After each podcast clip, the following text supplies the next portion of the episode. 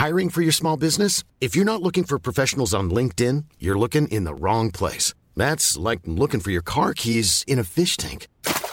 LinkedIn helps you hire professionals you can't find anywhere else, even those who aren't actively searching for a new job but might be open to the perfect role. In a given month, over 70% of LinkedIn users don't even visit other leading job sites. So start looking in the right place. With LinkedIn, you can hire professionals like a professional. Post your free job on linkedin.com/people slash people today.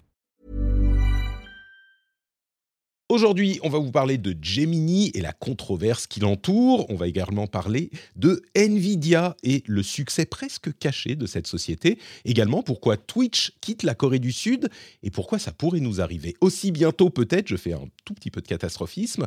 Dans tous les cas, c'est tout de suite dans le rendez-vous tech.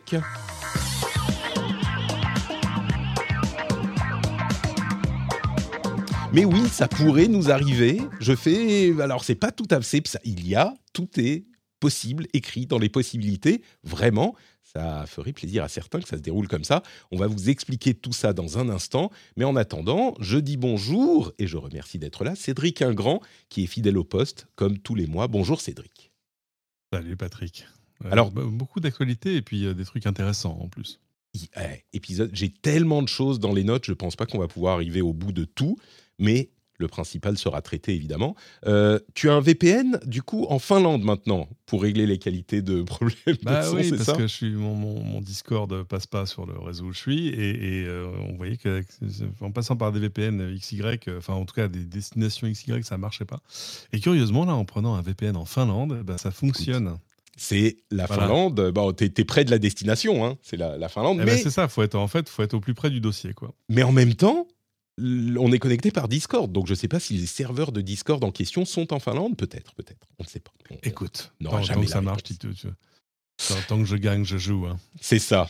Euh, Otaksu, il joue et il gagne aussi tout le temps. Bonjour Maxime, comment vas-tu? Si seulement c'était vrai, Patrick. si seulement.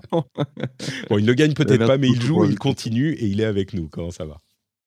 Bah écoute, ça va. on- J'ai une, eu une petite victoire personnelle ce matin qui n'a absolument rien à voir avec la high-tech, mais j'ai réussi à choper mes places pour Smashing Pumpkins. Je suis super content.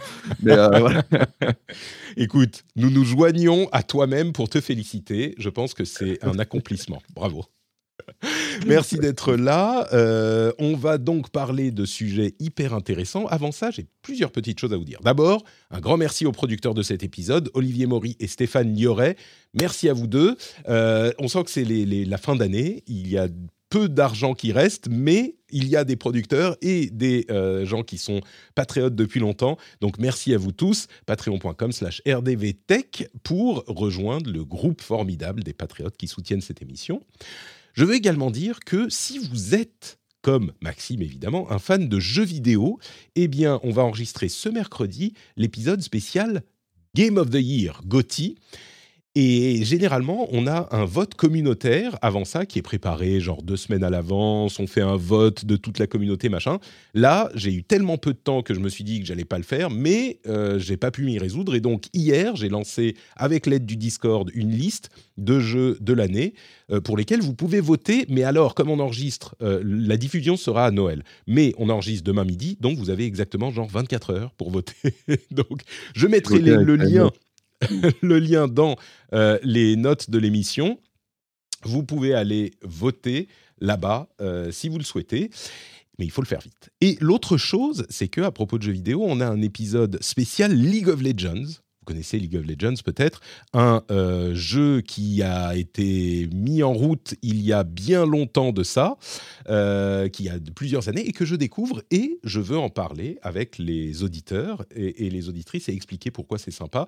Si vous avez joué à un moment, si ça vous intéresse, cet épisode sera dans le flux du rendez-vous jeu dans euh, quelques jours. Ça sera dimanche, c'est un épisode bonus spécial en plus parce qu'on vous aime bien. Euh, donc euh, voilà, ça c'est les petites choses que je voulais dire en avant de commencer l'émission elle-même. Et du coup, maintenant, on peut commencer l'émission elle-même avec les sujets importants de la semaine. Et le premier sujet essentiel, c'est Gemini. Qu'est-ce que Gemini? De quoi s'agit-il? Euh, Gemini, c'est euh, un nouveau modèle de l'IA de Google, Bard, du chatbot de Google, qui est censé amener le chatbot à un niveau comparable à celui de ChatGPT. Il a été présenté en grande pompe la semaine dernière. Il a été euh, vanté comme ayant des capacités absolument incroyables et surtout parce qu'il est censé être multimodal. Qu'est-ce que ça veut dire multimodal? Ça veut dire qu'il peut traiter différents modes de communication, euh, en l'occurrence du texte et des images, euh, en entrée. Donc il peut comprendre du texte, ça c'est classique, et des images aussi, comme le font certains modèles, mais jamais, on va dire, on n'a pas encore eu un modèle qui réussit à traiter les choses de manière vraiment convaincante. On lui montre des images, des vidéos, et il comprend ce qui s'y passe. Eh bien, la démo de Gemini inclut une vidéo qui met en avant l'aspect multimodal du modèle. Et cette vidéo, elle est invraisemblable. Je vous explique un petit peu de quoi il s'agit.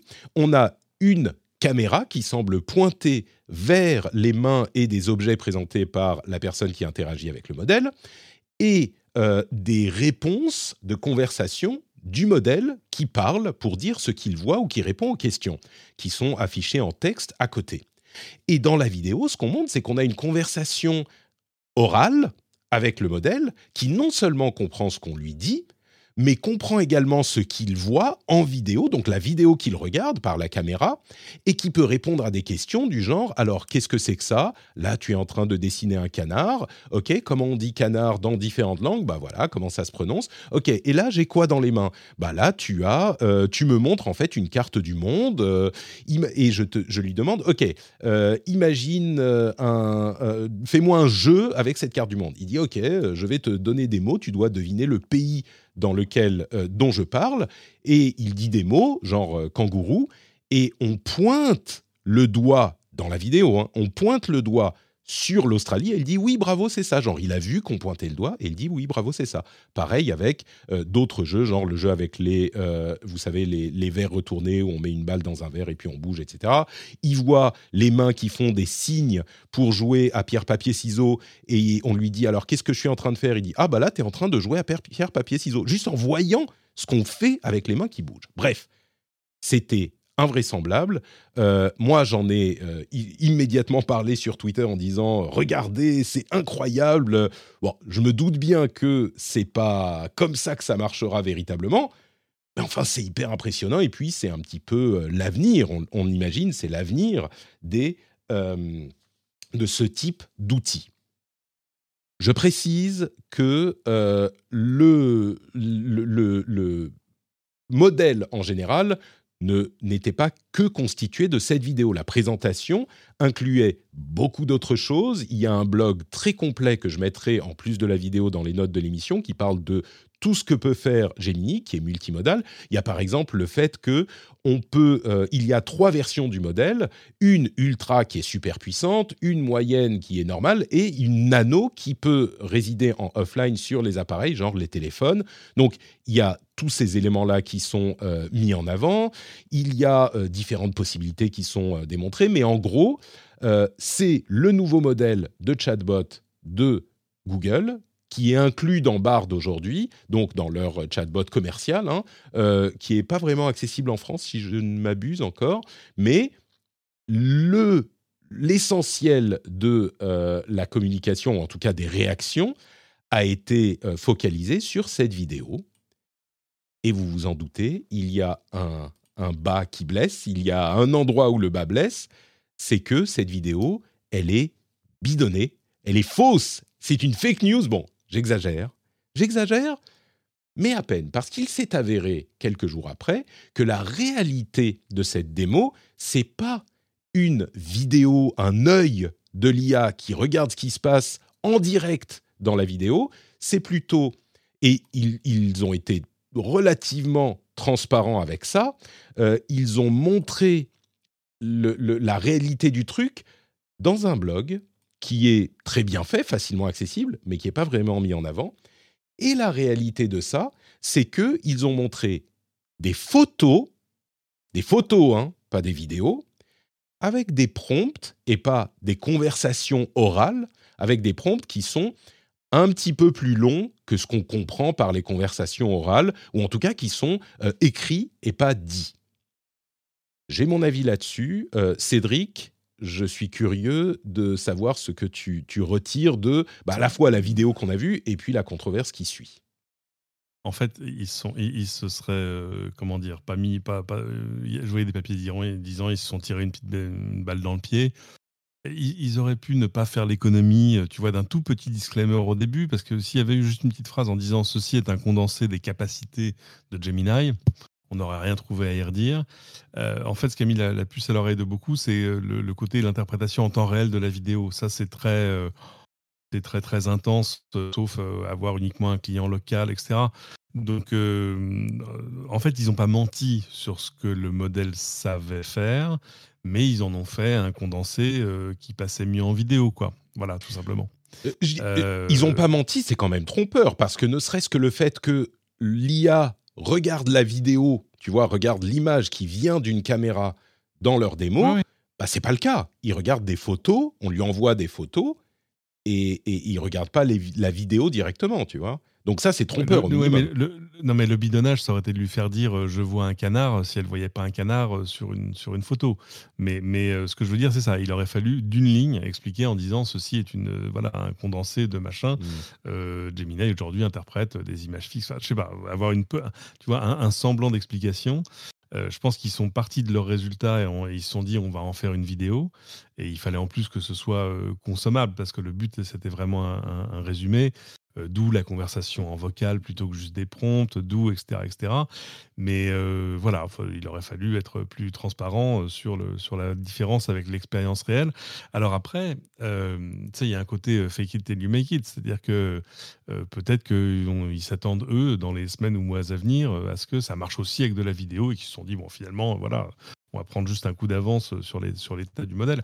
Mais euh, bah, je suis pas hyper choqué parce que c'est pas un vrai bidonnage, hein, tu vois, c'est pas euh, euh, comment s'appelle Elizabeth Holmes, tu vois Oui, oui, c'est pas, pas, Theranos, voilà, je comprends. C'est pas Theranos, c'est pas voilà, c'est pas ce truc n'existe pas dans, en vrai. c'est ils ont pris quelques libertés, voilà. bon, c'est moi je suis pas je suis pas hyper choqué honnêtement parce que quand même, malgré tout, ce que le modèle sait faire reste confondant en fait. C'est ça qui est terrible, c'est que ce que le modèle sait faire est impressionnant et l'aspect multimodal surtout, qu'on n'a pas encore vu, alors qui existe hein, en, théorie, en recherche euh, et dans certaines applications euh, pas très connues, l'aspect multimodal existe, mais là, il est vraiment implémenté de manière convaincante.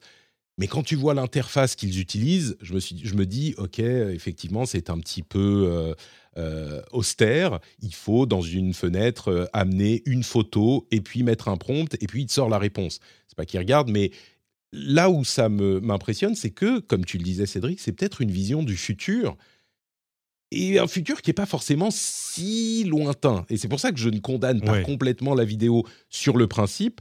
Euh, c'est que le futur, là, il est, même s'il est dans, dans, trois ans, et peut-être que ça sera le cas.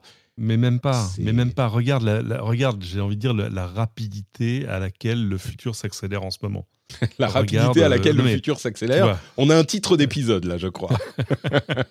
regarde, mon meilleur repère, c'est regarde Midjourney il y a un an et Midjourney mmh. aujourd'hui. Et dis-toi que si on t'avait montré il y a un an ce que Midjourney allait faire aujourd'hui, tu aurais dit ouais, ça c'est dans 5 ans. Oui, peut-être, peut-être. Je crois que la, quantité de, puissance de calcul pour analyser une vidéo, c'est-à-dire 60 images, ou même si on limite à, je sais pas, 5 images par seconde en temps réel, c'est quand même euh, particulièrement compliqué. Là, il traite une image à la fois et il lui faut quelques secondes pour répondre. Mais peut-être. Pardon, tu voulais ajouter quelque chose, euh, Maxime? Oui, en fait, juste par rapport à cette présentation, je rejoins, je rejoins justement Cédric dans le fait que euh, ils auraient dû mettre un. C'est une mise en scène des résultats qu'on a. maintenant, je suis pas choqué que ce soit fait, mais aussi parce que il y a un élément assez important dans, dans ce qu'est l'IA aujourd'hui, c'est que l'IA a touché le grand public avant même que euh, l'IA naît d'actions vraiment, euh, vraiment dans le milieu.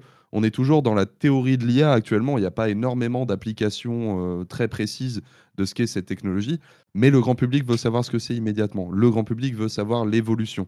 Donc euh, tu peux pas trop lui montrer le prompt en commande euh, sous Linux, tu vois. Hmm. Tu es un peu obligé de faire cette mise en scène quelque part pour avoir ta, ta communication, quoi. Et particulièrement dans un contexte où euh, Google, lui, avait été, en termes de communication, très discret sur la création de son IA. Justement parce qu'il voulait pas euh, faire peur au grand public. hein. Google, ça reste une des entreprises les plus connues au monde aujourd'hui. Et puis, tu as ChatGPT qui est arrivé. Nous, on sait faire ci, ça, ça, ça, euh, nanana. Mm. Il a fallu qu'il accélère beaucoup plus vite que, que ce qu'ils avaient prévu. Donc, là encore, tu as, cette sensation qu'il. bah, c'est un peu la réponse du berger à la bergère, alors qu'il ne voulait pas vraiment répondre à la base. Donc, je ne suis pas totalement choqué par cette communication, pour être honnête. Alors, vous êtes euh, plutôt positif. Moi, je vais prendre le contre-pied juste par principe. Je trouve que c'est euh, quand même, euh, en réalité, véritablement malhonnête de le présenter comme ça parce que ça fait, ça laisse penser aux gens que cette chose est possible, alors que ça n'est pas possible tel que c'est présenté. Et, et- et je pense que il y a dans cette intention de communication une volonté de présenter le produit euh, d'une manière euh, de présenter le produit comme il ne l'est pas, plus performant qu'il n'est ré- réellement, parce que beaucoup de gens vont voir la vidéo, pas aller à chercher plus loin, et euh, se dire ah mais mon Dieu, Google est redevenu est revenu à l'avant de ce que peut faire l'IA et ils sont en concurrence avec OpenAI, alors qu'en réalité ils arrivent, enfin ils font mieux qu'OpenAI, alors qu'en réalité ce que fait leur euh, Gemini aujourd'hui semble être à peu près équivalent, un peu mieux sur certains points, un peu moins bien sur d'autres, euh, équivalent à ce que fait OpenAI. Et l'interface, la raison pour laquelle ils ont fait cette vidéo étrange, euh, c'est que l'interface, elle est quand même euh, encore un petit peu complexe. Et pour l'utiliser, il faut avoir les prompts, les images, euh, les avoir prises, les euh, drag and drop et les... Donc, il y a une intention, ils se sont dit, euh, bon, ça passe pas en réel, donc on va le, le, le sublimer un peu. Je trouve ça pas très honnête. Maintenant, Bah, je sais pas. Attends, pour quelqu'un qui vient du jeu vidéo, sans déconner, bon, je comprends que tu as eu des, blessures de guerre sur Ah, c'est magnifique. Ah non, mais ça, c'était le trailer. Ah merde. Euh, pas, En fait, c'est la différence entre le trailer et le gameplay. Tu vois ce que je veux dire? Ouais, peut-être, ouais. euh, Ouais. Voilà. En disant non, mais. on va- Et même dans la tech, ça existe hein, depuis des années. Oh hein. là là, dire, euh, Oh, ils ont- Regardez, le dernier buzz, c'est cette espèce de petite badge avec ChatGPT intégré euh, qui va te mettre un, menu sur les doigts. Oui, bah oui, ça a marché, ça oui, on en, a, on en a beaucoup parlé, oui. Le, euh, le, merde, comment il s'appelle? AI PIN. Ouais. Euh, Oui. Disons que... Au moins, Google, ils ont, le, ils ont les moyens de leurs ambitions. Moi, le seul truc qui me dérange finalement dans cette présentation, c'est moins ça que euh, de présenter quelque part le- l'effet maximum de ce qu'ils sont capables de faire, sans euh, vraiment préciser que derrière, il y a un énorme serveur pour leur démo qu'ils ont euh, vraiment euh, réquisitionné pour ça, euh, que je ne sais pas, la qualité de l'image est absolument parfaite, donc du coup, pour l'IA, c'est parfait aussi. Euh, ça va pas scale, en fait, pour le grand Oui, public. tout le monde n'aura pas cette version du truc. ouais. Ouais, pas du tout, même. hein. Ce que ce qu'on peut dire, euh, c'est que c'est la version Hollywood de euh, Gemini. C'est un peu ça. C'est un peu ça. Ouais.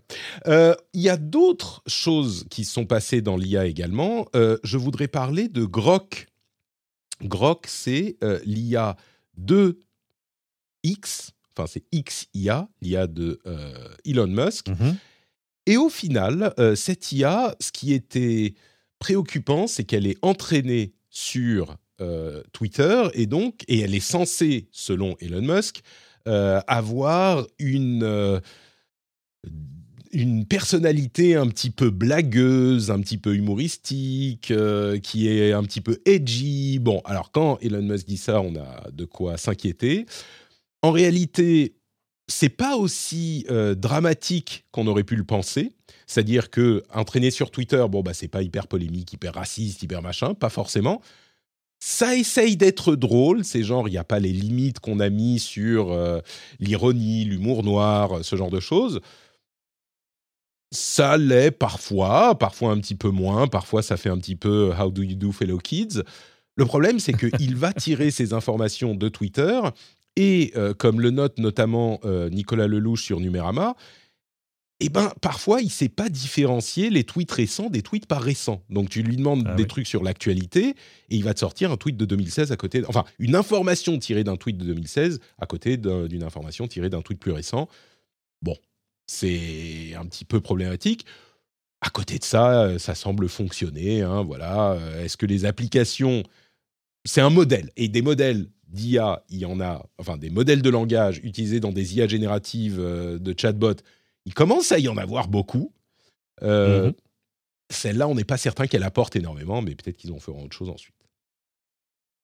On va dire ça comme ça. Euh, ouais, l'ambition affichée, elle va pas très très loin. Enfin, c'est une espèce de.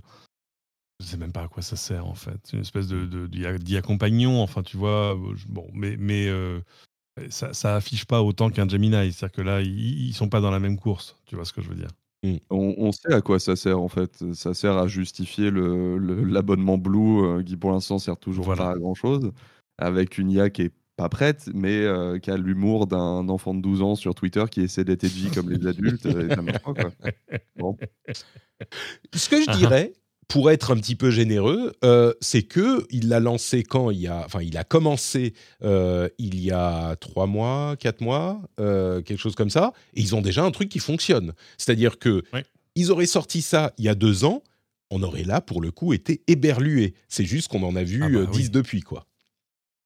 Euh, Nico l'a fait, euh, Nicolas Lelouch du coup de, de Numérama l'a fait euh, fonctionner en français aussi, alors qu'elle mmh. ne devrait être limitée qu'à l'anglais. Donc il y a aussi cette perspective-là, même si on sait que derrière c'est les modèles en fait qui, permettent ça. Donc bon.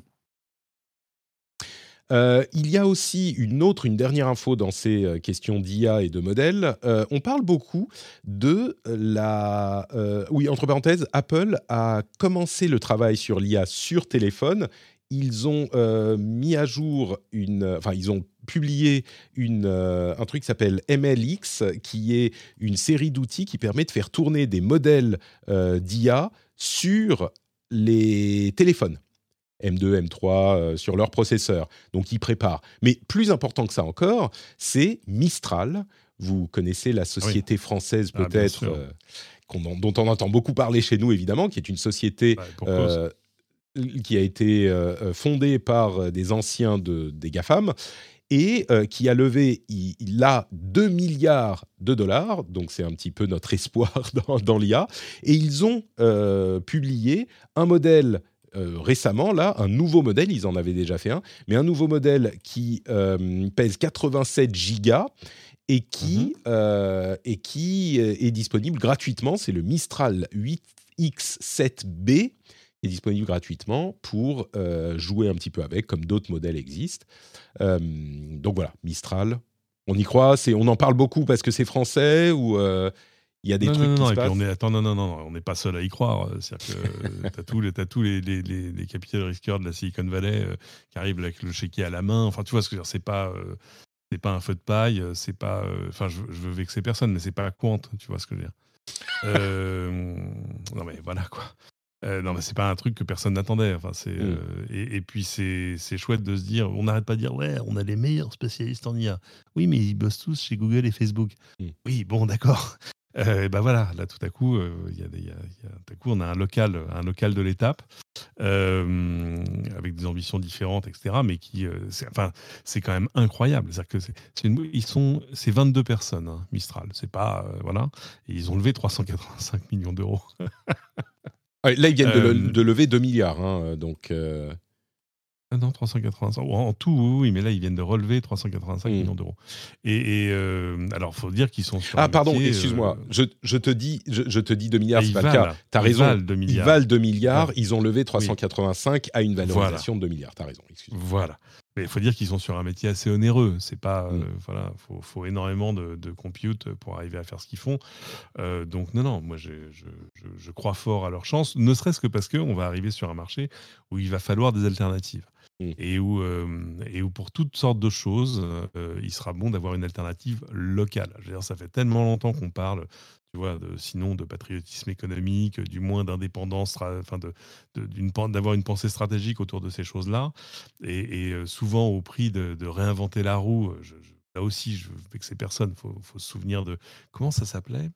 Le truc où on devait faire le Google européen, c'était pas Quora, non Quora ça a été pris depuis Quero. Euh, enfin bref, les, initiatives de cloud souverain euh, où il a fallu euh, assembler la carpe et le canard. Enfin, tous ces trucs qui marchent pas quand tu les fais a posteriori et quand tu les décrètes, en gros, quand la puissance publique dit non, Mm. moi j'ai envie que vous. Allez, allez, débrouillez-vous entre vous, faites-moi ça. Mais ça marche pas comme ça, la vie. Euh, et il y a une raison pour laquelle les premiers sont les premiers, c'est parce qu'ils sont arrivés en premier et qu'ils ont investi comme des furieux. Ben voilà, là, voilà une, une- une entreprise où tout à, tout à coup, il n'y a pas de problème d'investissement.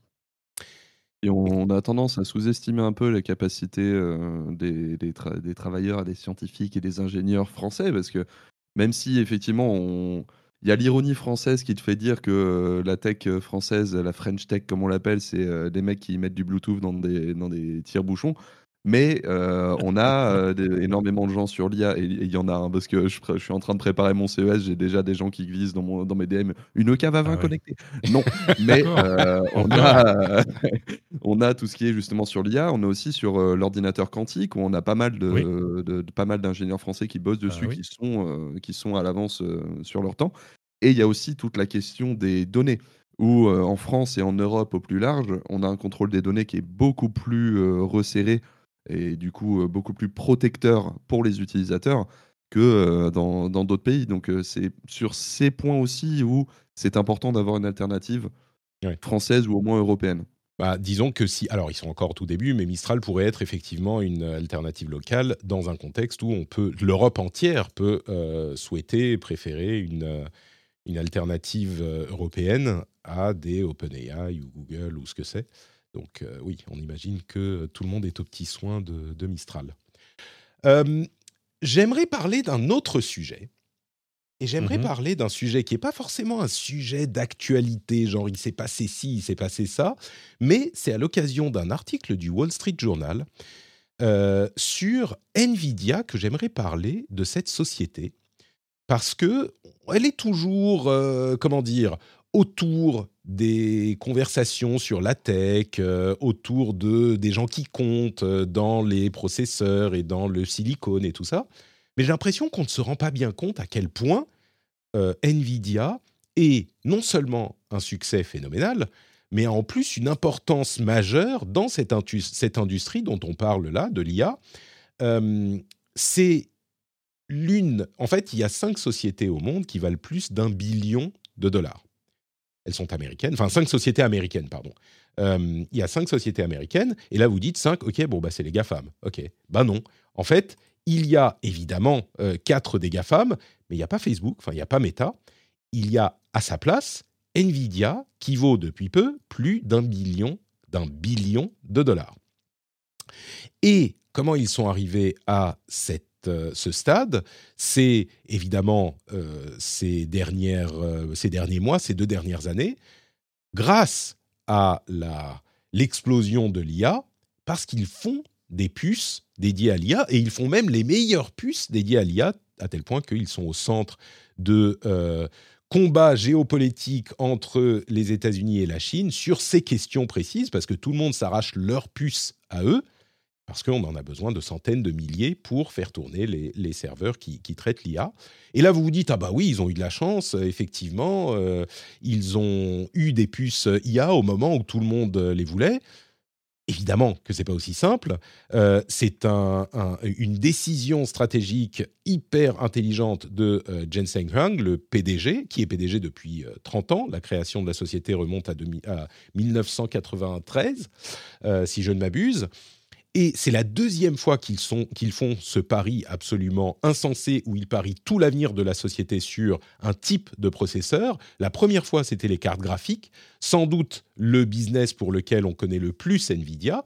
Et la deuxième fois, c'était en 2010-2013, où il a vu venir, et ils ont vu chez Nvidia venir, euh, la révolution technologique de l'IA. Et il a complètement, alors pas fait pivoter la société parce qu'ils font d'autres choses, y compris euh, des puces graphiques hein, de- depuis leurs origines, mais il a complètement focalisé la société sur l'IA. Et c'est aujourd'hui eux qui font les meilleures et les plus importantes puces dédiées à l'IA. Et c'est pour ça que bah, depuis deux ans, leur valorisation a explosé et leur, euh, leur importance stratégique a explosé. Et Nvidia, on n'en parle pas dans les mêmes conversations que euh, Apple et Google et Facebook et Microsoft.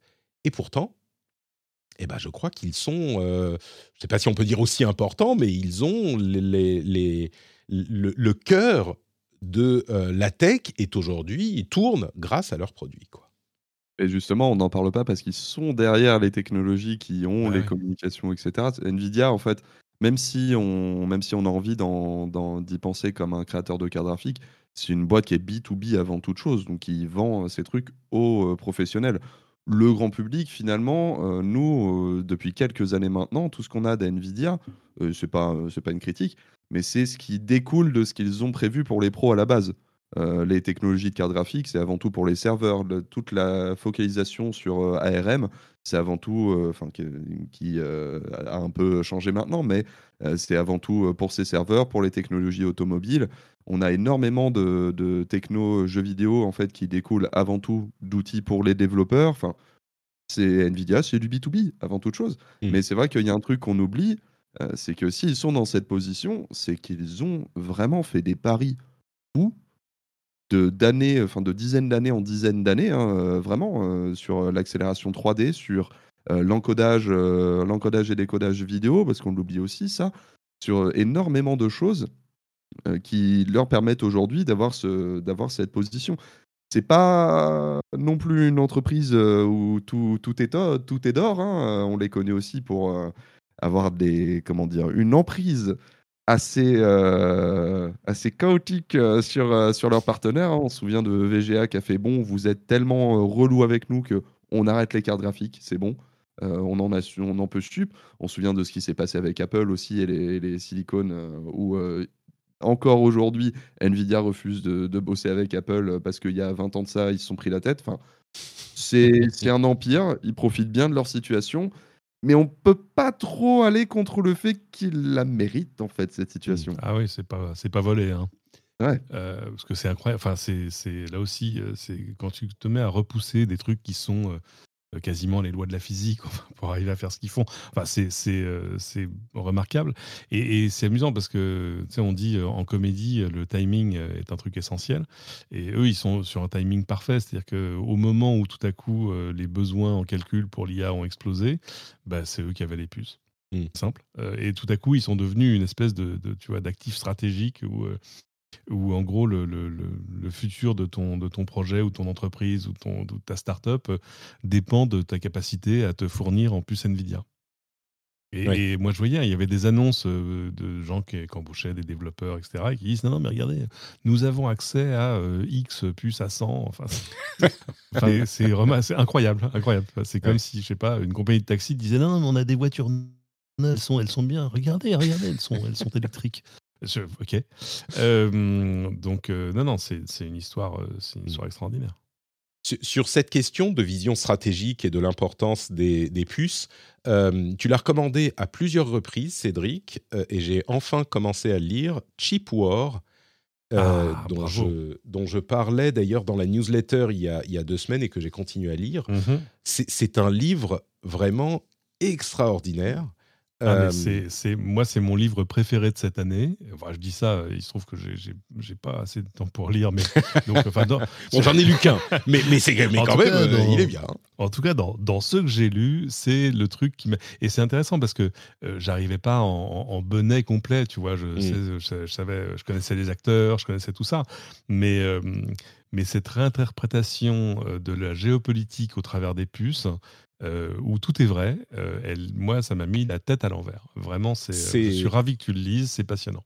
C'est en particulier sur, ce point que je voulais insister, euh, l'importance du développement technologique du silicone dans la géopolitique. Parce qu'en tout cas, la première partie, j'en suis encore, je sais pas, peut-être à un quart, un tiers du livre, et, et c'est, je dirais, 30 à 40% de technologie et d'industrie, et 60% de géopolitique.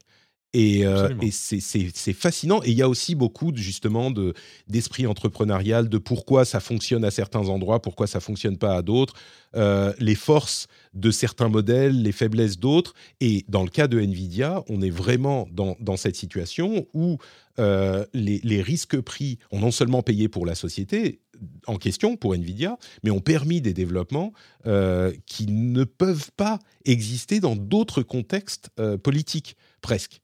C'est même pas presque d'ailleurs. Il parle du Japon d'après-guerre, de la Corée, de la Chine, des raisons pour lesquelles ça marche ici et pas là. Enfin, c'est passionnant. Cheap War, je vous le recommande. Ah aussi. remarquable. C'est Cédric qui vous le recommande à la base et moi qui joue la recommandation. quand on t'explique s'il y avait... Ah ouais, quand on t'explique que s'il n'y avait pas TSMC, la Chine aurait presque euh, probablement déjà envahi Taïwan, ça te dit tout. Tu vois, c'est mmh. euh, euh, non, non, c'est retournant. Mais à la limite, ça remet en lumière, ça remet en lumière ASML, ASML, mmh. ah, oui, non, flûte. Ah, les Hollandais qui font les machines. Oui, oui, c'est ASML, c'est ASML, tout à fait. ASML, qui est une entreprise qui est aussi importante qu'elle est discrète. Oui, oui, oui. Ah non, mais ça, on en a parlé à plusieurs reprises d'ASML, mais euh, enfin, il y a euh, tout un, les, décisions politiques véritablement qui ont poussé le Japon d'après-guerre euh, dans les États-Unis, qui pourtant avaient battu le Japon. Enfin, le Japon, c'était les amis des nazis, quoi. C'est vraiment pas des, gens sympas et qui malgré tout ont initié des, des, processus de rapprochement commerciaux pour les et, et, qui en ont fait l'usine à des rames du monde pour mhm. justement lier des liens euh, avec les États-Unis pour qu'ils ne soient pas tentés de s'orienter vers le communisme. Enfin, c'est vraiment de la géopolitique, c'est passionnant. Et c'est de la tech, donc euh, c'est doublement passionnant. Cheap War, allez le récupérer. Troisième sujet que je voulais évoquer, euh, après donc Nvidia, c'est Twitch et ce qui se passe en Corée du Sud c'est un sujet qu'on a évoqué dans le rendez-vous jeu également, mais pour d'autres raisons, pour les liens avec l'e-sport. Là, je voudrais comprendre et expliquer pourquoi, d'une part, Twitch a décidé de quitter la Corée du Sud, et d'autre part, pourquoi ça peut avoir une conséquence chez nous. Ou en tout cas, on regarde ça d'un œil intéressé parce qu'il peut y avoir des choses qui, qui, correspondent à ce qui se prépare chez nous ou ce que certains voudraient voir arriver chez nous. Twitch, donc, le service d'Amazon euh, dédié au streaming d'émissions en direct, au live, particulièrement de jeux vidéo, mais pas que. Hein, cette émission est diffusée sur euh, Twitch et beaucoup, beaucoup d'autres. C'est le service de streaming live par défaut. Euh, eh bien, a décidé de quitter la Corée du Sud pour des frais, à cause de frais de fonctionnement exorbitants. Et on se dit, mais enfin, qu'est-ce qui se passe en Corée du Sud? Pourquoi est-ce que les frais sont exorbitants là-bas? Et s'ils sont exorbitants pour eux, ne le sont-ils pas pour tous? Oui, ils le sont pour tous, parce que euh, la cause de l'augmentation de ces frais est une loi qui a été votée en Corée du Sud, poussée par les FAI, qui impose aux, aux services Internet de payer les FAI pour la bande passante, ou au moins une partie de la bande passante, qu'ils utilisent. C'est un modèle, un principe qui s'appelle le Sending Party Network Pays, donc euh, ceux qui envoient les données payent, et qui impose donc euh, aux services Internet qui envoient des données de participer aux frais de bande passante des FAI. Et c'est un débat qui vous dit peut-être quelque chose, parce qu'on l'a déjà eu à plusieurs reprises en Europe et ailleurs, puisque les FAI, essentiellement les géants euh, de la télécommunication, souhaitent depuis longtemps, et cette idée revient régulièrement, souhaitent que les euh, plus gros utilisateurs de bande passante, Facebook, enfin Google, YouTube, Netflix, Twitch, etc., participent euh, la bande passante, participe aux frais de bande passante. Jusqu'ici, la sagesse publique généralisée a estimé que ça n'était pas une bonne idée, que ça n'était pas nécessaire. En Corée du Sud, la décision a été différente il y a quelques années, il y a deux ans environ. Et du coup, ça a des conséquences importantes sur les coûts d'opération de ces euh, services en Corée. Ça affecte Netflix, euh, YouTube, tout le monde mais Twitch, qui ne fait pas d'argent euh, encore, euh, a décidé de jeter l'éponge.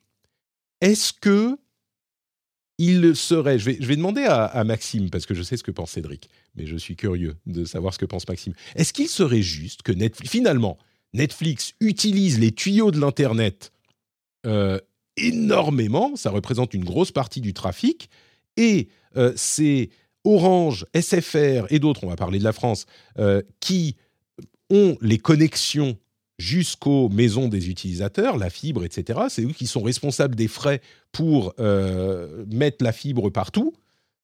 est-ce qu'il serait pas juste qu'ils payent une partie des frais de trafic finalement?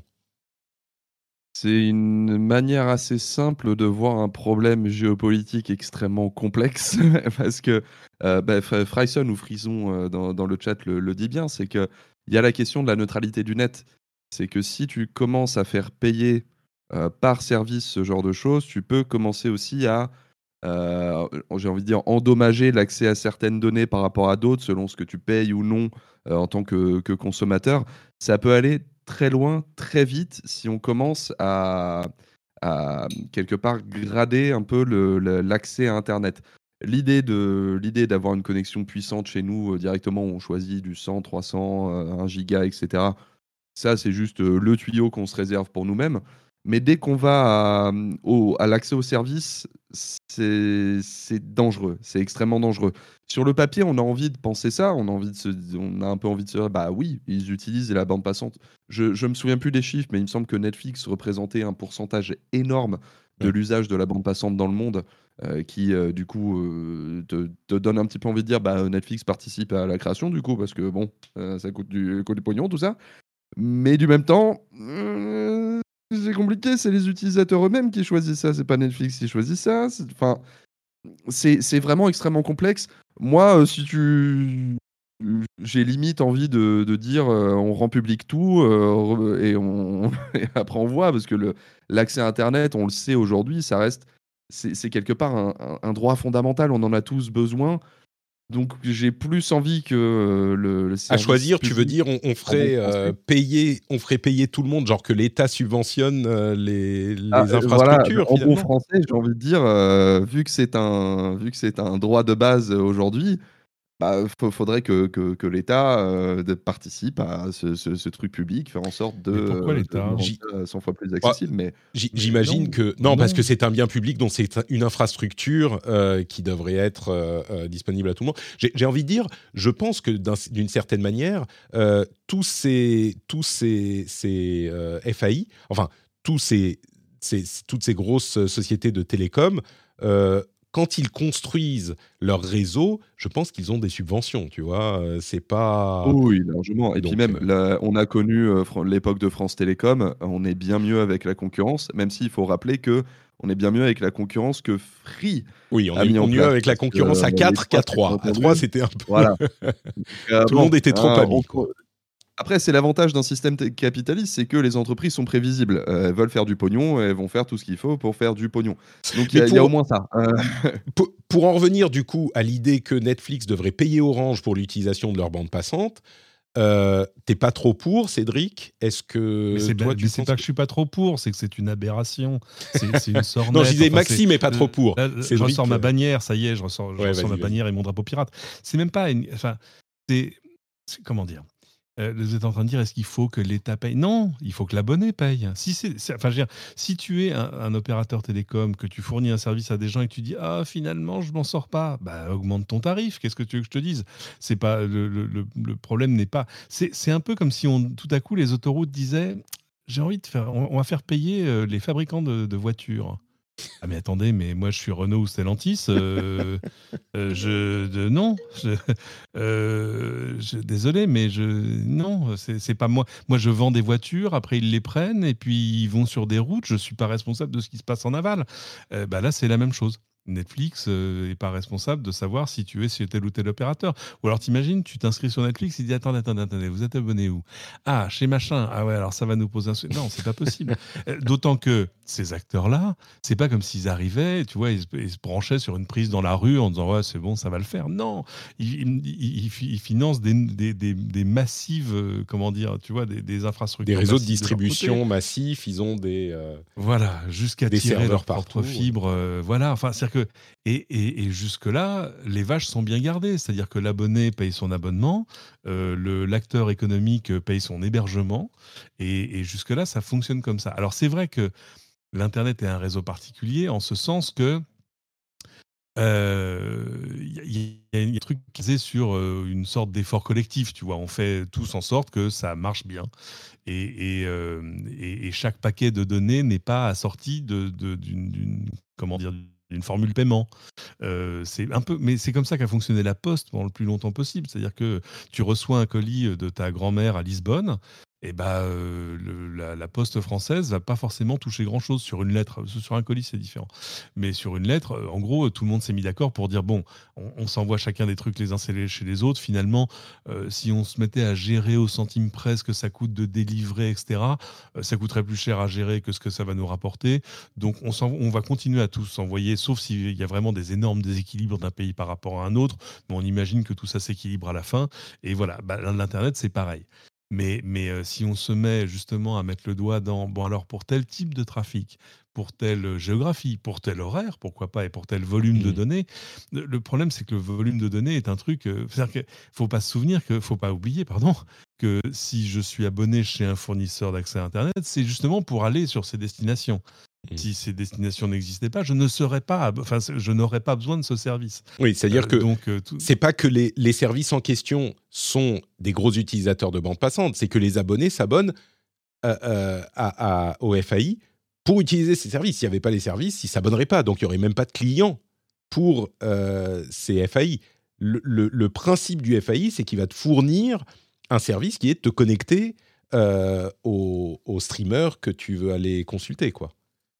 Et c'est là où je peux vous dire que c'est un débat de l'œuf et la poule parce que du même temps, Netflix ne peut exister que s'il y a les bandes passantes qui sont assez larges pour envoyer les signaux qui. Enfin, oui, mais ce que je dirais, c'est que Netflix, Netflix, disons qu'il y a quand même un fournisseur et un, euh, enfin, un, envoyeur et un récepteur, pour parler bien français. Euh, et d'ailleurs, le principe du truc, c'est le euh, sending party. Ça veut dire que l'envoyeur veut être, on veut que l'envoyeur soit mis à contribution. Mais dans le, le, lot, il y a aussi le transporteur. Et effectivement, le transporteur, son boulot, c'est de transporter. Donc c'est pour ça qu'il existe.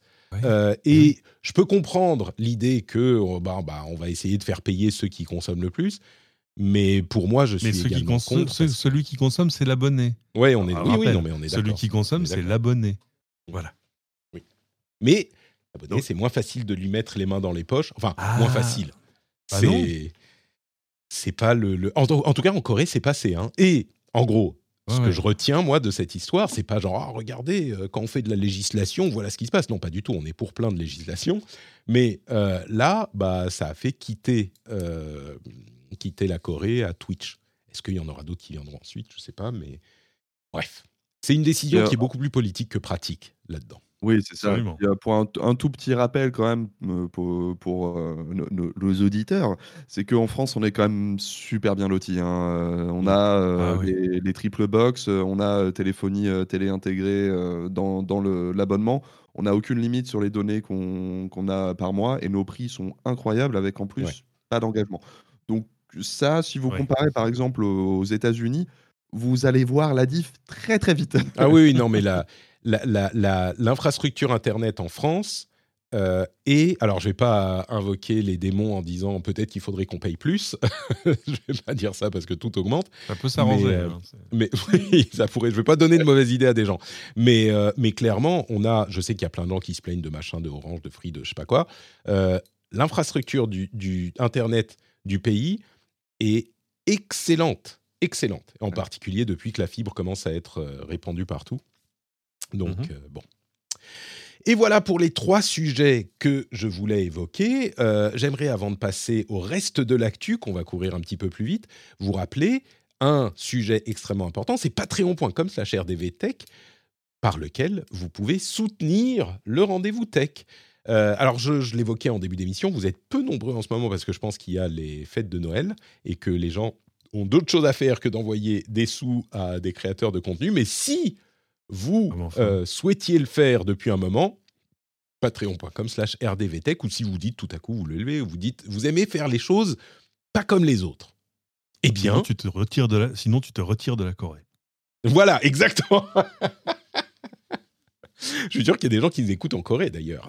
Si vous m'écoutez en Corée, êtes-vous un euh, patriote ou une patriote?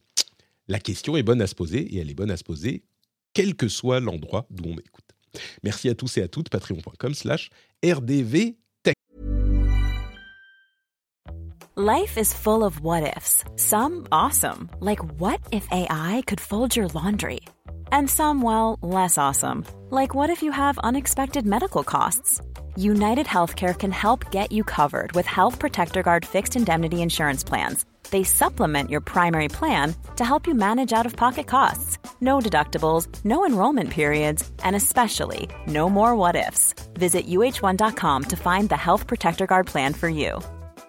There's never been a faster or easier way to start your weight loss journey than with PlushCare.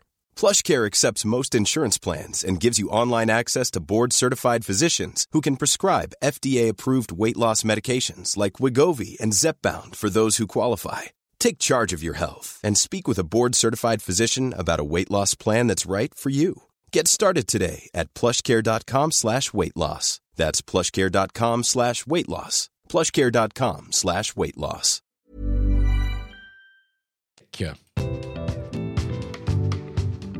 Un des pires segments euh, Patreon que j'ai fait depuis longtemps.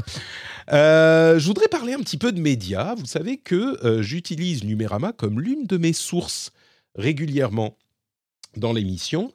Euh, et Numérama a euh, lancé il y a quelques jours de ça l'offre Numérama Plus. Et là, vous dites euh, Numérama Plus, encore un plus, on n'en peut plus. Euh, C'est casse-gueule l'exercice de faire un service d'abonnement à un média existant.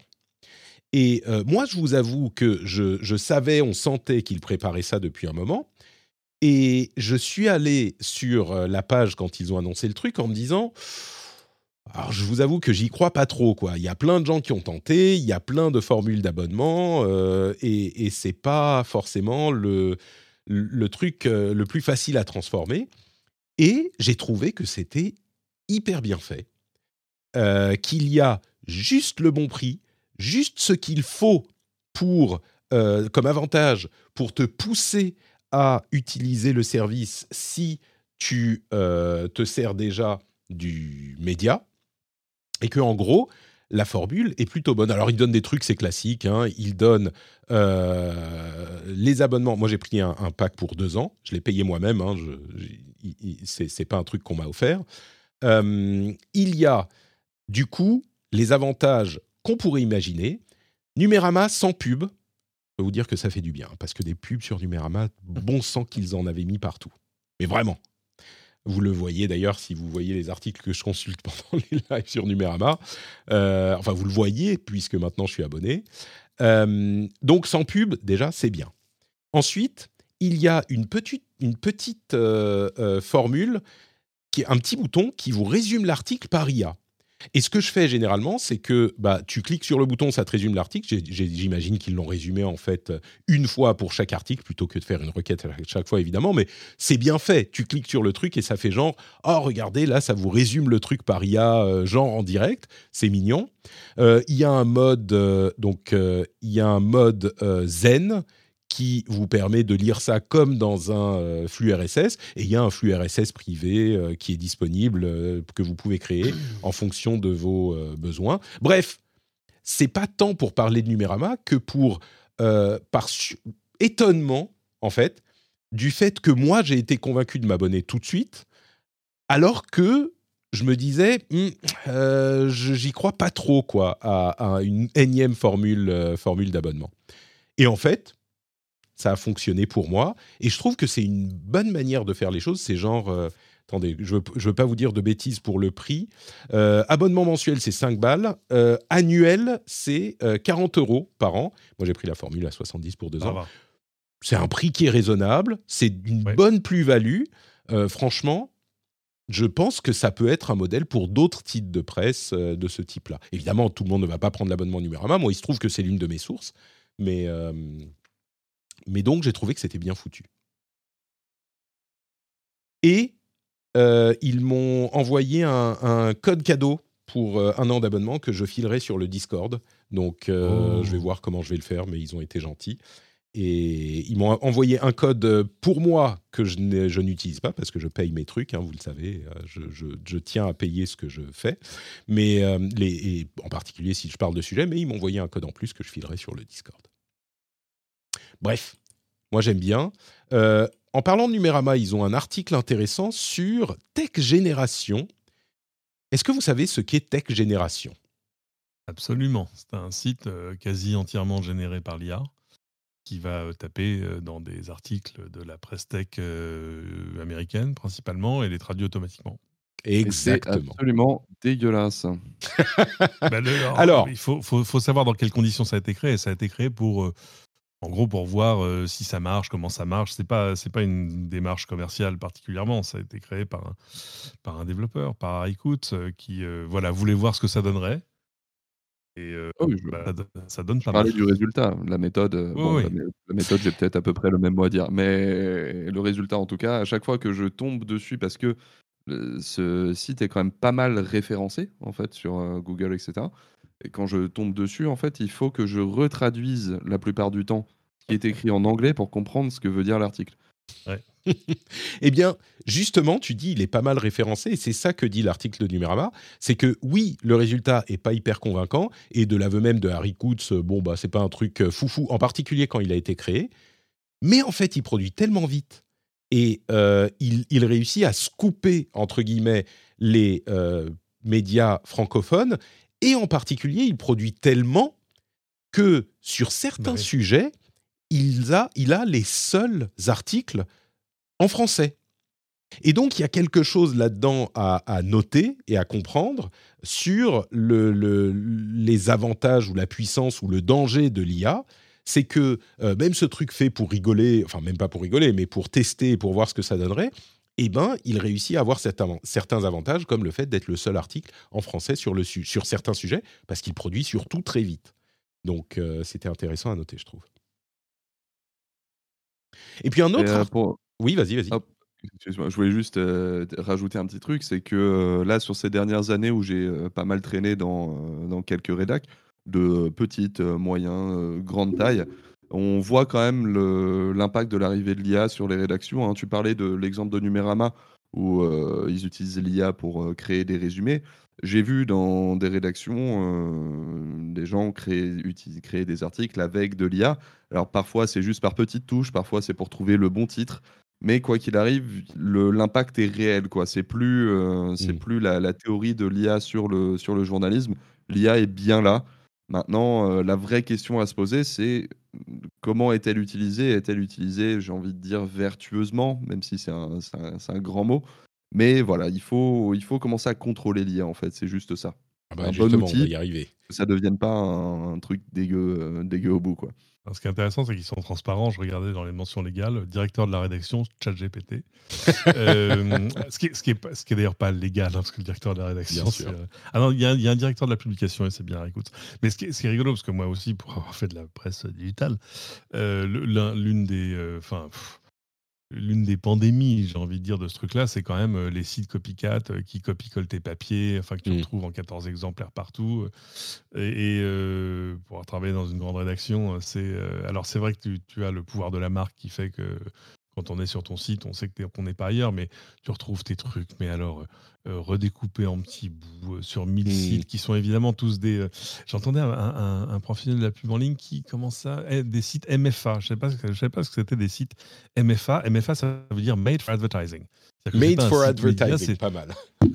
C'est d'abord un site de pub dans lequel on a collé du contenu parce que c'est mmh. bon pour le SEO.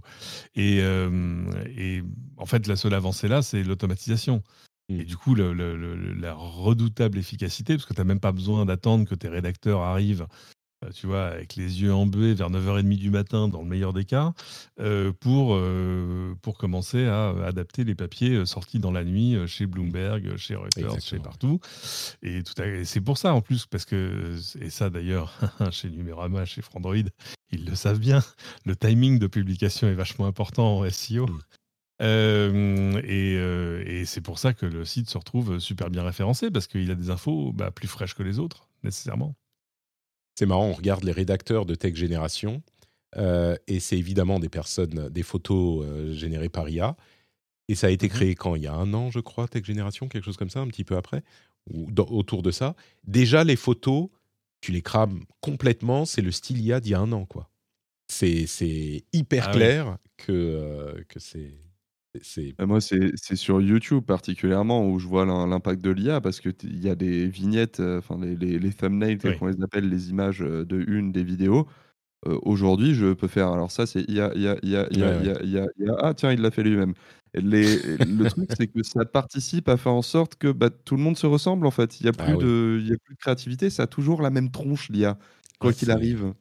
même si c'est censé être super créatif, ça a la même tronche, on peut le reconnaître, quoi. C'est marrant parce que je ressens ça aussi, tu les tu les vois direct et les images d'illustration alors moi je m'en fous, les illustrations de podcast, c'est le truc juste sur le blog, c'est vraiment pas important donc on les fait de temps en temps par IA.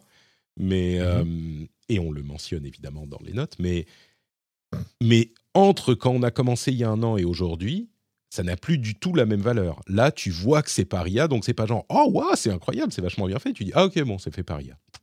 D'ailleurs à propos d'IA, un autre sujet qui est peut-être controversé mais que je trouve en approfondissant un petit peu plutôt malin, c'est euh, bah encore un article de Numérama, c'est pour ça que je l'ai mis ici. Pour sauver le niveau des élèves français, le gouvernement s'en remet ah à l'IA. Alors un titre bien bien calibré pour qu'on clique dessus. en, en, réalité, c'est un outil qui est intéressant euh, qui est un outil qui est destiné aux, aux élèves euh, français. Ils vont commencer avec la seconde, euh, qui est une app en fait, qui permet de travailler seul, en duo, en atelier, etc. Et qui est un outil IA. Ça s'appelle MIA, MyIA, je crois, ou je ne sais pas, mon IA. Euh, mais quand on va creuser un tout petit peu plus, enfin creuser, quand on lit l'article, on se rend compte que euh, c'est une application qui est développée par Evidence B, qui est une société euh, tech d'éducation qui a été créée en 2017 par des, un professeur un scientifique et un, ancien de Microsoft ou Google qui était dédié aux relations avec le monde de l'éducation. Et donc, ils se sont dit, on va faire une application. Et il y a trois piliers selon leur, euh, leur site. Hein. C'est les sciences cognitives, l'IA, effectivement, pour aider le, truc à faire des exercices, et une interface euh, euh, bien pensée. Donc l'IA fait partie du truc, évidemment. J'ai pas testé l'application moi-même, donc je ne sais pas ce que ça donne. Mais à la lecture du truc, je me dis, bon, bah, c'est un outil qui utilise l'IA. Si c'est bien fait, why not? Pourquoi pas? C'est justement ce qu'on mmh. voudrait qui soit euh, fait correctement. Et ça peut faire peur de se dire euh, oulala, là là, ils mettent ça pour euh, dans, entre les mains des élèves pour remplacer les profs. Non, c'est pas du tout du tout le but. Et c'est un truc qui existe depuis plus de six ans. Donc j'imagine qu'ils ont travaillé leur produit. En fait, j'ai rien, j'ai pas vraiment. Ah, jusqu'à ce que je vois l'application, ça se trouve l'application est honteuse et lamentable. J'imagine que non. mais euh, mais a priori, j'ai pas grand chose à redire là-dessus, même s'il y a IA dans le nom. Après, c'est facile de coller IA derrière quelque chose ces derniers temps hein, pour essayer de le vendre. Euh, c'est du software en fait. Hein, oui. voilà. Mais il y a, y a un truc euh, que, que, je trouverais intéressant, parce que je, je n'ai pas lu l'article, je ne vois pas ce qu'est l'application, mais euh, je sais qu'à titre personnel, ce qui m'a posé souci dans, dans le système éducatif, c'est qu'il n'a pas réussi à s'adapter à ma personnalité. Où euh, j'ai commencé à coder quand j'avais 8-9 ans en apprenant sur Internet, etc. Donc très didactique, euh, autodidacte, pardon. Et du coup, quand je suis arrivé dans le système scolaire, c'était difficile de, de, me recoller dedans alors que j'avais du, du, factuel, du palpable entre les mains que je, ce que j'adorerais voir de l'IA, c'est justement une adaptation aux personnalités multiples des élèves, parce qu'au bout, c'est ça qui importe, j'ai l'impression, c'est très personnel, dans l'éducation, c'est d'arriver à toucher la personne pour qu'elle apprenne. Donc si l'IA avait cette capacité à comprendre quel type d'enfant, quel type de personnalité, comment l'accrocher comment au bout, je, je trouverais ça absolument mmh. magnifique. Parce que bon, les carnets de vacances, euh, bon, pas pour toutes les personnalités. j'ai l'impression qu'on n'y est pas encore. Hein. Là, j'ai l'impression que c'est vraiment euh, des, très ciblé sur des exercices précis, différents types d'exercices. Et euh, je ne sais pas quel rôle joue l'IA là-dedans. Il y a visiblement une, une, un élément de conversation, mais c'est un élément minime. Je crois qu'on n'est pas encore au prof personnalisé, si tu veux. Tu vois? Non. Seulement. Seulement. Non, mais ne serait-ce que, tu vois, pour expliquer, parce que les logiciels éducatifs, ça existe depuis super mmh. longtemps, mais imaginons que tu te retrouves devant un problème euh, mathématique, si tu as besoin d'aide, tu auras toujours la même, euh, la même réponse, solution, la même aide. Euh, ce serait bien d'avoir justement ces IA qui puissent le dire dans d'autres mots, dans avec d'autres exemples pour réussir à, à faire comprendre plus de, de nombres différents finalement. Quoi. Ouais. Oui, peut-être expliquer d'une manière différente. Si tu lui dis, OK, je comprends bien ça, est-ce que ça, tu peux m'expliquer un petit peu mieux ce point précis Et bon, c'est encore une fois une euh, société dédiée à la technologie dans l'éducation, euh, sanctionnée par euh, le ministère de l'Éducation nationale. J'imagine qu'ils font les choses bien. Enfin, il peut toujours y avoir un problème ah ici ou là, mais j'imagine que c'est bien fait. Quoi. On verra. C'est pas un truc d'opportunité qu'il a, qu'il a découvert dans Numérama la semaine dernière, tu vois ce que je veux dire pas, Oui, non, mais c'est ça, c'est ça. C'est pas que le ministre a vu lu Numérama, il s'est dit oh, l'IA, ça a l'air vachement bien. Et si on faisait un, une application pour les pour sauver la seconde? Euh, Non, ben c'est pas ça. On n'a plus envie d'embaucher des profs de toute manière. voilà, c'est ça. Alors, comment peut-on remplacer les professeurs par IA C'est pas visiblement, c'est pas l'intention. Bon, euh, des news sur lesquelles on va passer un petit peu plus rapidement. Rapid fire. Euh, d'abord, l'Union européenne a obtenu un accord avec elle-même pour réguler l'intelligence artificielle. Euh, c'est pas évident, hein, comme toujours, de, de, trouver un accord entre tellement d'acteurs euh, politiques et l'Union européenne a euh, trouvé cet accord. Alors, c'est le AI Act, euh, la loi sur l'IA, comme on a eu plein de lois de régulation ces derniers temps, hein, du RGPD au. DSA, DMA, etc. et il vise à réguler l'IA sur des points relativement précis de transparence, des garde-fous, des questions de euh, d'efforts faits par les sociétés pour pas, de résultats mais d'obligations de moyens, on va dire, pour assurer les les questions de type de contenu généré, de modération, pré-modération en quelque sorte, etc. Et en gros, c'est ce qu'on pourrait imaginer pour euh, une régulation européenne de l'IA. La question qui se pose, c'est un petit peu, bon, sur le DSA, le DMA, c'est des marchés établis, des choses sur lesquelles on, connaît les problèmes. Euh, RGPD, uh-huh. pareil, les données privées. L'IA, ok, c'est quand même en développement hyper rapide, mais c'est encore le début. Est-ce que euh, sur ce point, on a raison de commencer déjà à réguler l'IA est-ce que c'est pas trop tôt, en fait?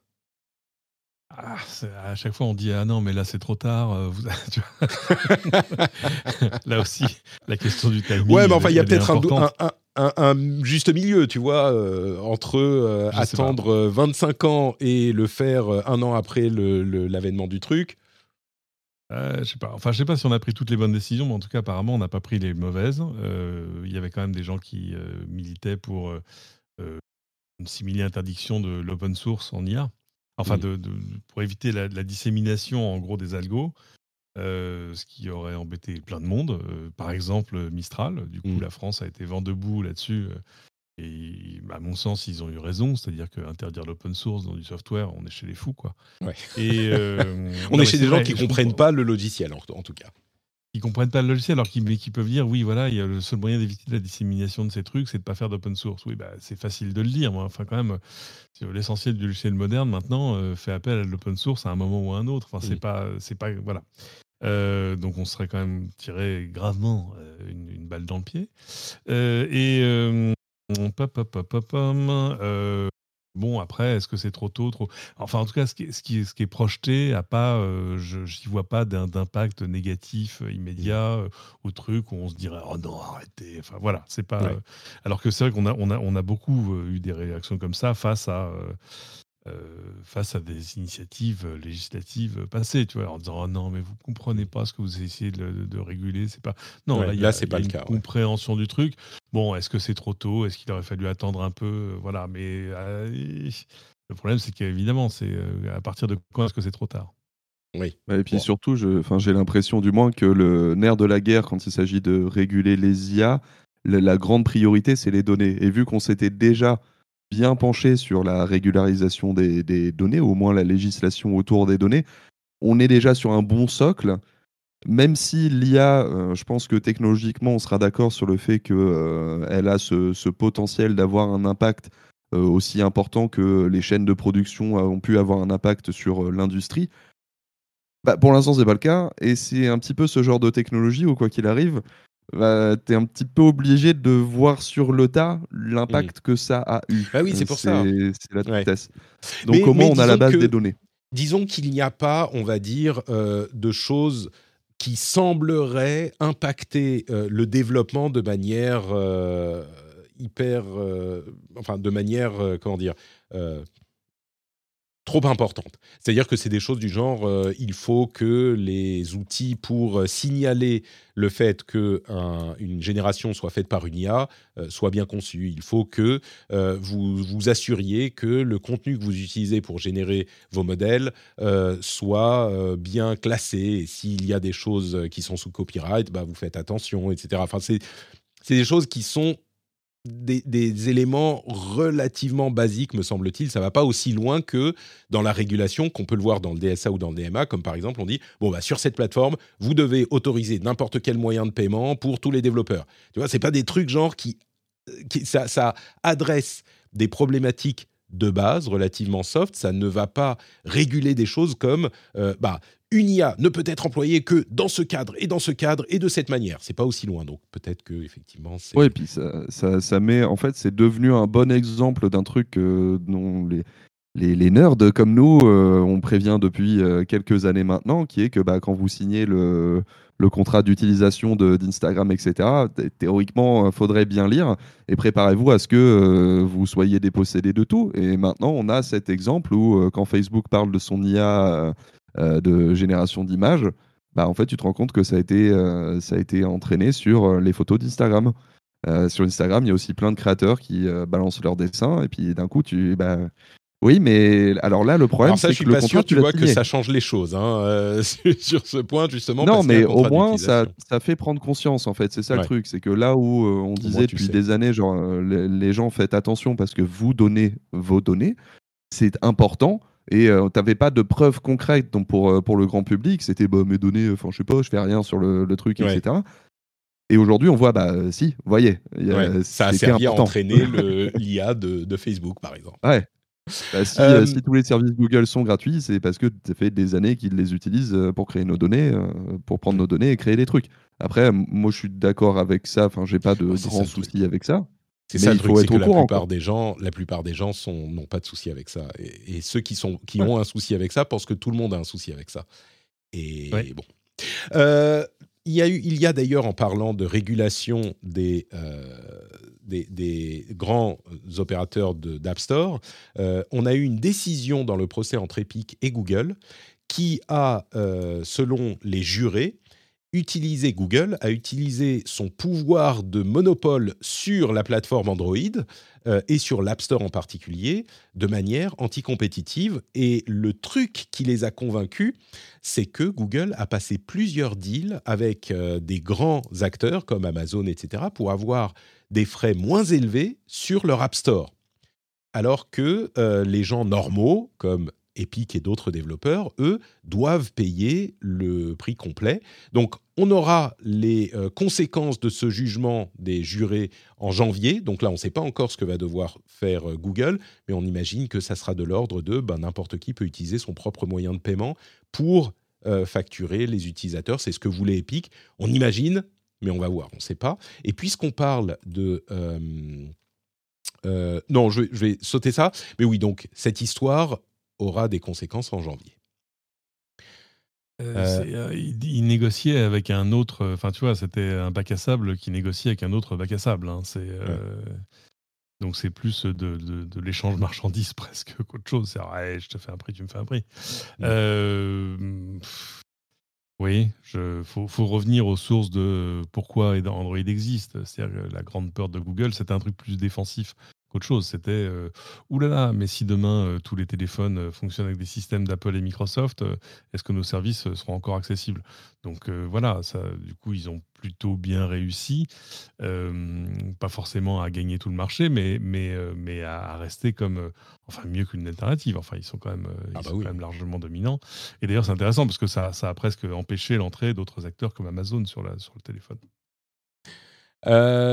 Alibaba a fait un papier en IA, on revient à l'IA et aux réseaux sociaux, un papier hyper intéressant, qui montre la manière dont, à partir d'une image et d'un mouvement de danse, euh, notamment entraîné sur, euh, sur euh, TikTok, on peut recréer une danse TikTok à partir d'une seule image. Vraiment, hein, à partir d'une seule image. C'est hyper impressionnant. Les mouvements sont en, 3D sont des mouvements d'un petit, euh, comment dire, un personnage en, wireframe, comme on dit ça en français, en fil de fer. Et le mhm. résultat est, assez bluffant. Assez bluffant. Donc, tout ça a conduit les gens à se dire bon, bah, les TikTokers vont plus exister, puisqu'il y a énormément de TikTokers qui font euh, des, des, tous leurs TikTok, c'est des danses. Et là, à partir d'une image, tu peux toi-même danser. Si tu as une image de toi, danser mieux que, que n'importe quel TikToker. C'est hyper bien foutu, c'est hyper impressionnant la manière dont, euh, à partir d'une image, les mouvements sont recréés. Et euh, bien sûr, n'oublions pas de préciser que rien ne remplacera jamais tes TikTok, Patrick, qui, sont impossibles de, copier, quoi. Évidemment, puisque moi, je ne danse pas. Faudrait que je recommence à faire des TikTok, ça fait quelques mois. Euh, puisqu'on parle de euh, TikTok, ils ont annoncé qu'ils allaient établir une task force contre les euh, discours haineux sur TikTok. Il était peut-être temps, me diriez-vous.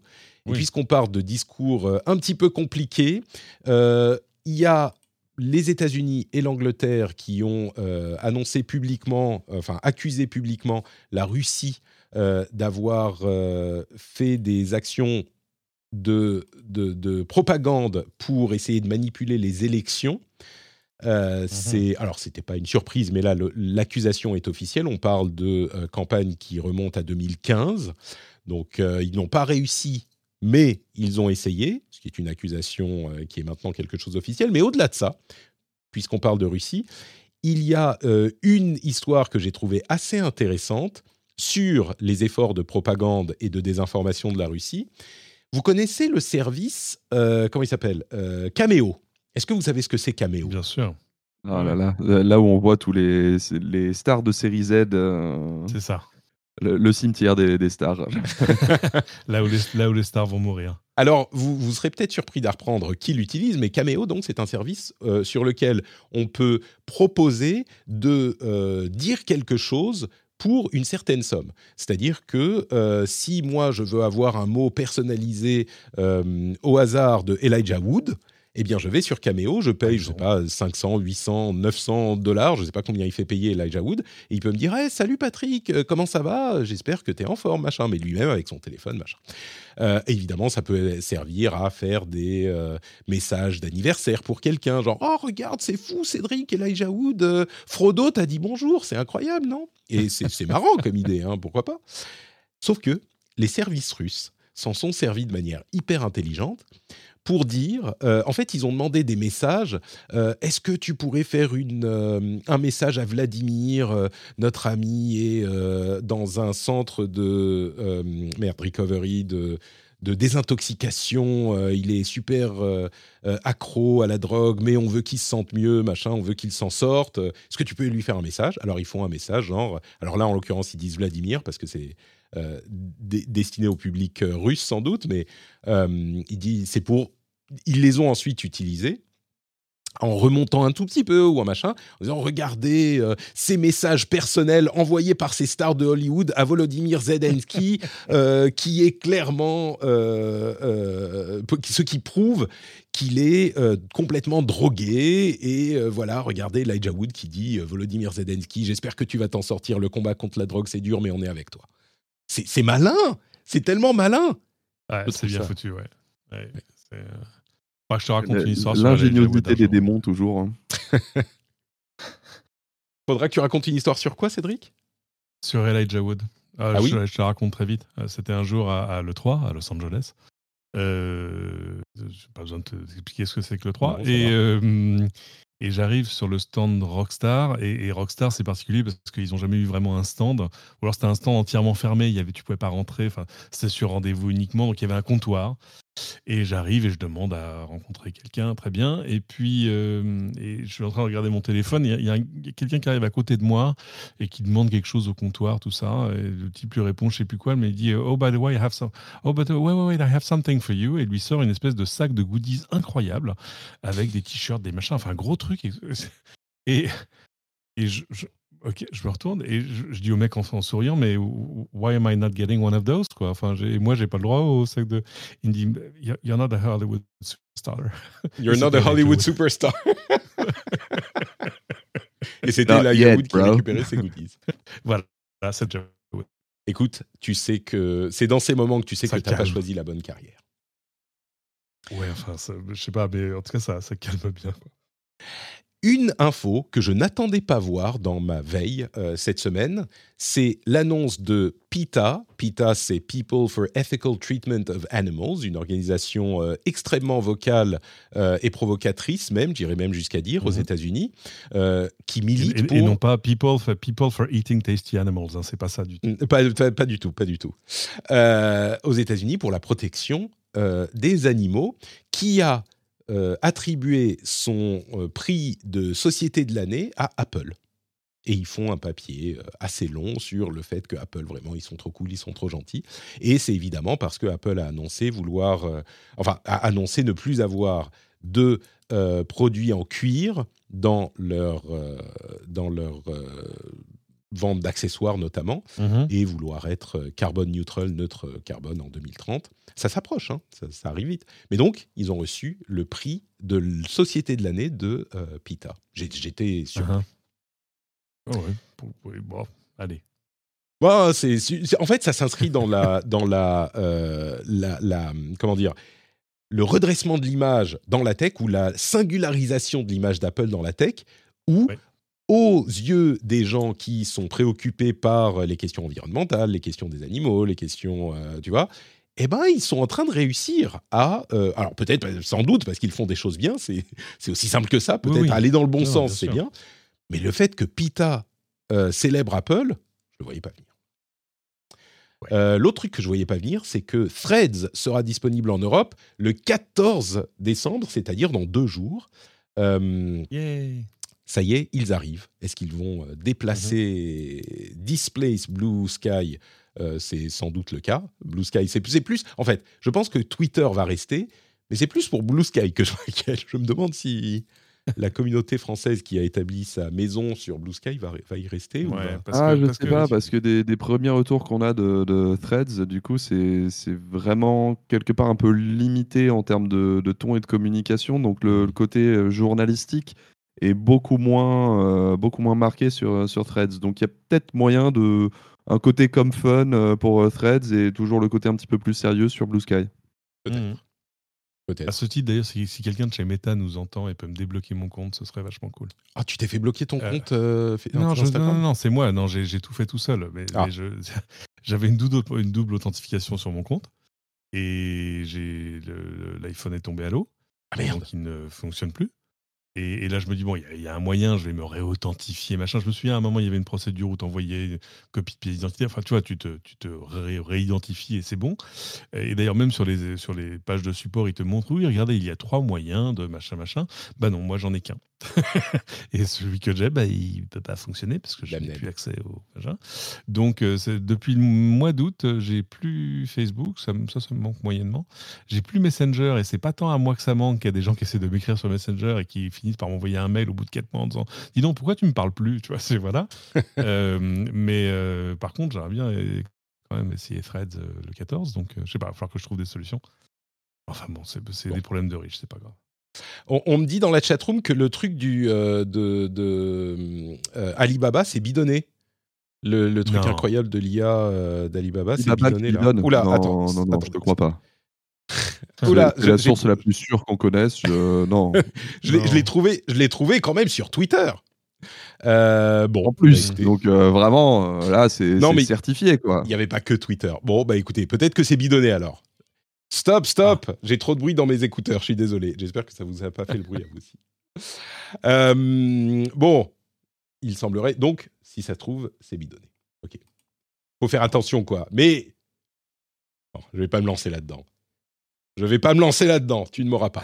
Le euh, dernier sujet que je voulais évoquer, ou l'un des derniers sujets que je voulais évoquer, euh, c'est la grève chez Tesla. On vous en parlait il y a quelques semaines.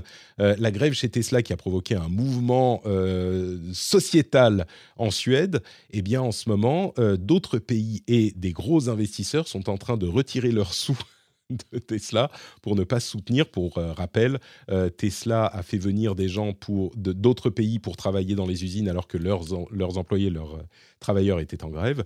Et tout le monde a commencé à arrêter de traiter le courrier des gens qui travaillaient pour Tesla ou les immatriculations, ce genre de choses, dans différents secteurs de, la société suédoise. Là, ça s'étend encore. Bon, on verra, jusqu'où ça ira. Et Elon Musk refuse de bouger. Donc on verra jusqu'où ça ira. Au service RH, toujours. Euh. Clairement. Euh, on a eu des, informations sur lesquelles, euh, selon les, enfin, des informations sur ce qui s'est passé chez OpenAI avec avec Sam Altman. Sauf que, en fait, il y a eu des informations, mais pas énormément d'informations. certains articles semblent dire que Sam Altman était abusif psychologiquement. Euh, sauf que en lisant les articles, bon, il y a pas de, je vois pas de, de source, je vois pas de, d'accusation précise. Bon, c'est un peu, c'est un peu flou.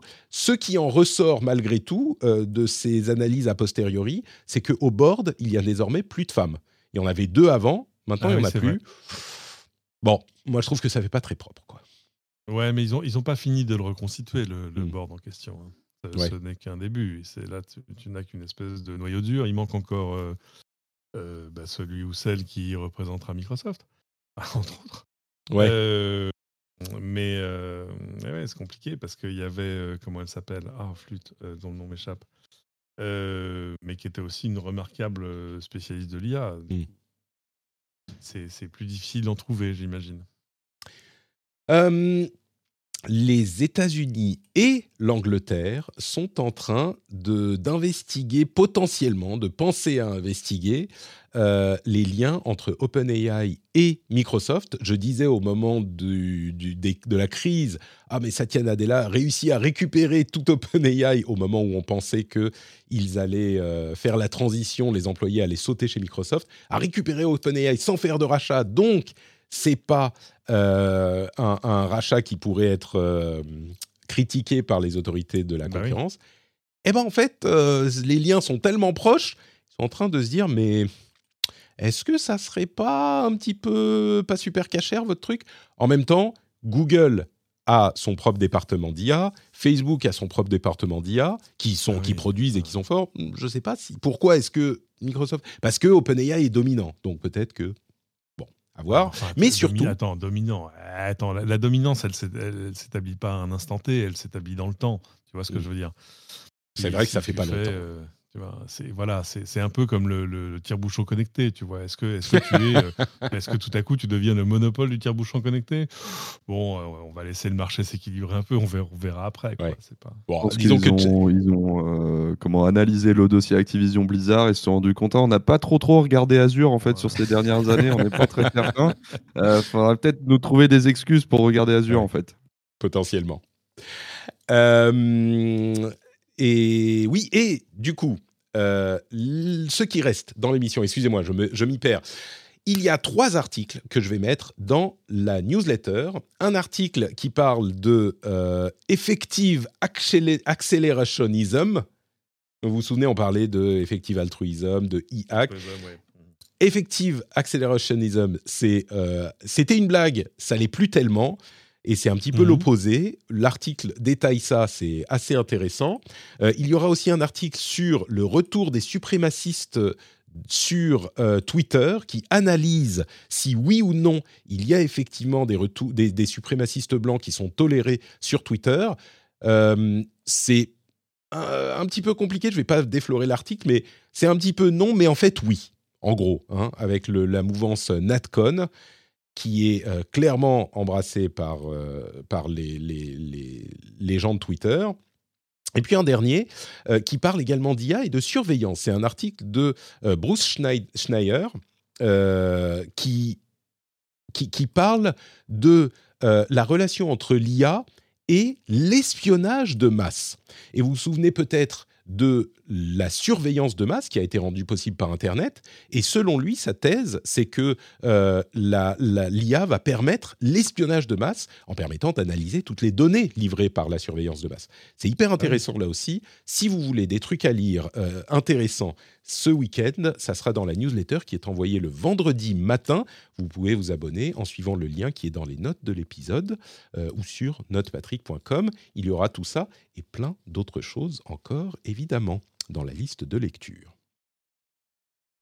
Je vous remercie tous les deux d'avoir passé cette heure et demie en ma compagnie et tous les auditeurs également, évidemment, c'était une heure et demie délicieuse.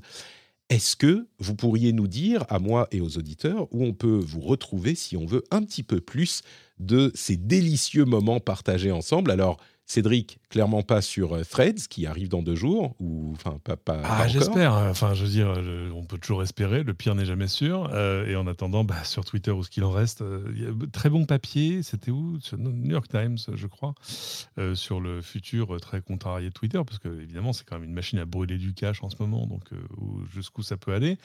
mais at Cédric sur Twitter, pourvu que ça dure, et at C2Ric avec un 2, C2, le chiffre de Ric sur, euh, sur Blue Sky. Merci beaucoup. On va te souhaiter bon courage pour, euh, pour euh, Threads également. on me dit, du coup, retournement de situation, deuxième retournement de situation dans la chatroom. visiblement, Magic Animate, ça existe bien à partir d'une photo. C'est un projet GitHub ah. qui existe bien. Alors, c'est pas des wireframes, c'est un petit peu plus complexe que ça. C'est une sorte de modèle 3D raplati, mais ça existe bien et ça fonctionne pas mal. Et certains des exemples étaient bidonnés à partir de ce truc qui existe avec du wireframe. Bref, peut-être qu'on en reparlera si ça vaut le ah. coup. Peut-être que ça vaudra pas le coup. Internet. Internet dans toute sa splendeur. C'est ça. Euh, du coup, Maxime, où te retrouve-t-on? Euh, oui, bah, moi sur euh, youtube.com slash otaxu, O-T-A-X-O-U, comme ça se prononce, pour, quelques, pour quelques tech, mais surtout là, je suis en train de préparer la couverture du CES 2024. Alors, j'avais jamais entendu parler d'une chaîne YouTube à 8K d'abonnés qui couvrait le CES, donc bah, uh-huh. je me mets un, bon coup de pied aux fesses en me disant bon, bah, j'ai une opportunité, faut y aller. Donc j'espère que les gens suivront tout ça. Puis merci. T'es déjà, es déjà allé à CES ben, non, c'était un de ceux qu'il fallait cocher. J'ai fait Mobile World, j'ai fait IFA, euh, tout ça, mais euh, CES, C'est pour, c'est pour ça que tu t'en parles encore avec le sourire. Je ne comprenais pas. Je me dis, mais, mais, mais il est complètement bonnet ou il se rend pas compte de ce. J'ai fait assez de, de conférences euh, pour, pour savoir que, ouais, non, je, je vais détester l'expérience. Et justement, c'est pour ça que je me prépare. Ouais. ça fait un ah, mois et demi que je me prépare. Le, Mobile, World, Mobile World Congress, c'est un, c'est un, c'est un pique-nique à la plage à côté. Ah ouais, mais l'IFA. Ah, si, tout, tout, tout est au même endroit, c'est bien foutu, c'est l'Europe, t'as pas 9 heures de décalage dans les dents. Euh, parce que si c'est l'endroit, comme, la côte, comme toute la côte ouest, tu te réveilles le matin, tu es déjà en retard. Même si tu te réveilles très tôt. Hein, tout, le monde, tout le monde te pourrit de mail en disant mais Pourquoi tu réponds pas? Il est déjà 15 heures. Oui, mais il est 6 heures ici, excuse-moi, chef. surtout, la, la, truc, c'est que je le fais tout seul. Bah oui, c'est pas comme si j'avais une rédaction derrière moi ou quoi.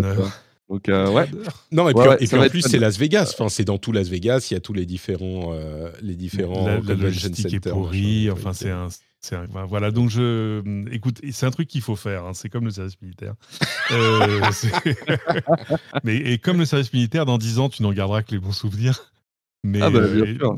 Je pense que là, ouais, j'ai prévu de ne pas dormir pendant six jours, d'avoir mon, mon euh, constamment euh, comme ça avec mon micro, euh, mon micro accroché et être frénétiquement comme ça dans, dans les de la Ça se très bien. Tu pourras vérifier une maxime dont je suis fier, qui est de dire que le CS ne fait rêver que ceux qui n'y vont pas. C'est exactement ça. Exactement ça. Merci Maxime, donc Otaxu sur YouTube, c'est deux Rick euh, sur euh, Blue Sky, oui c'est bien ça, et euh, Cédric sur, sur Twitter. Pour ma part, c'est notre Patrick un petit peu partout, vous le savez. N'hésitez pas à venir nous rejoindre sur le Discord, où on s'amuse bien, on parle de plein de trucs, on est entre amis. vous avez aussi le live sur YouTube et sur Twitch tous les mardis midi, jeudi midi pour le rendez-vous jeu. Et euh, bah, le Patreon, bien sûr, hein, patreon.com slash rdvtech. Euh, je fais toujours la pause pour être sûr de ne pas dire jeu ou tech quand c'est tech ou jeu.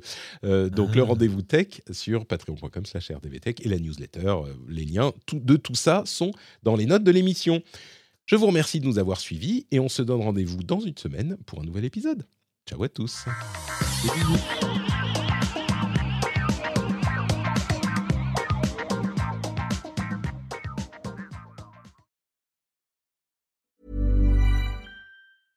Small details are big surfaces. Tight corners are odd shapes.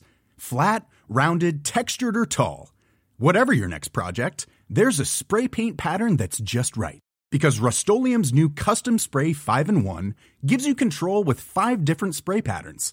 So you can tackle nooks, crannies, edges, and curves without worrying about drips, runs, uneven coverage, or anything else. Custom Spray 5 in 1. Only from rustolium Hey, it's Danny Pellegrino from Everything Iconic. Ready to upgrade your style game without blowing your budget? Check out Quince. They've got all the good stuff shirts and polos, activewear, and fine leather goods, all at 50 to 80% less than other high end brands. And the best part? They're all about safe, ethical, and responsible manufacturing. Get that luxury vibe without the luxury price tag. Hit up quince.com slash upgrade for free shipping and 365 day returns on your next order. That's quince.com slash upgrade.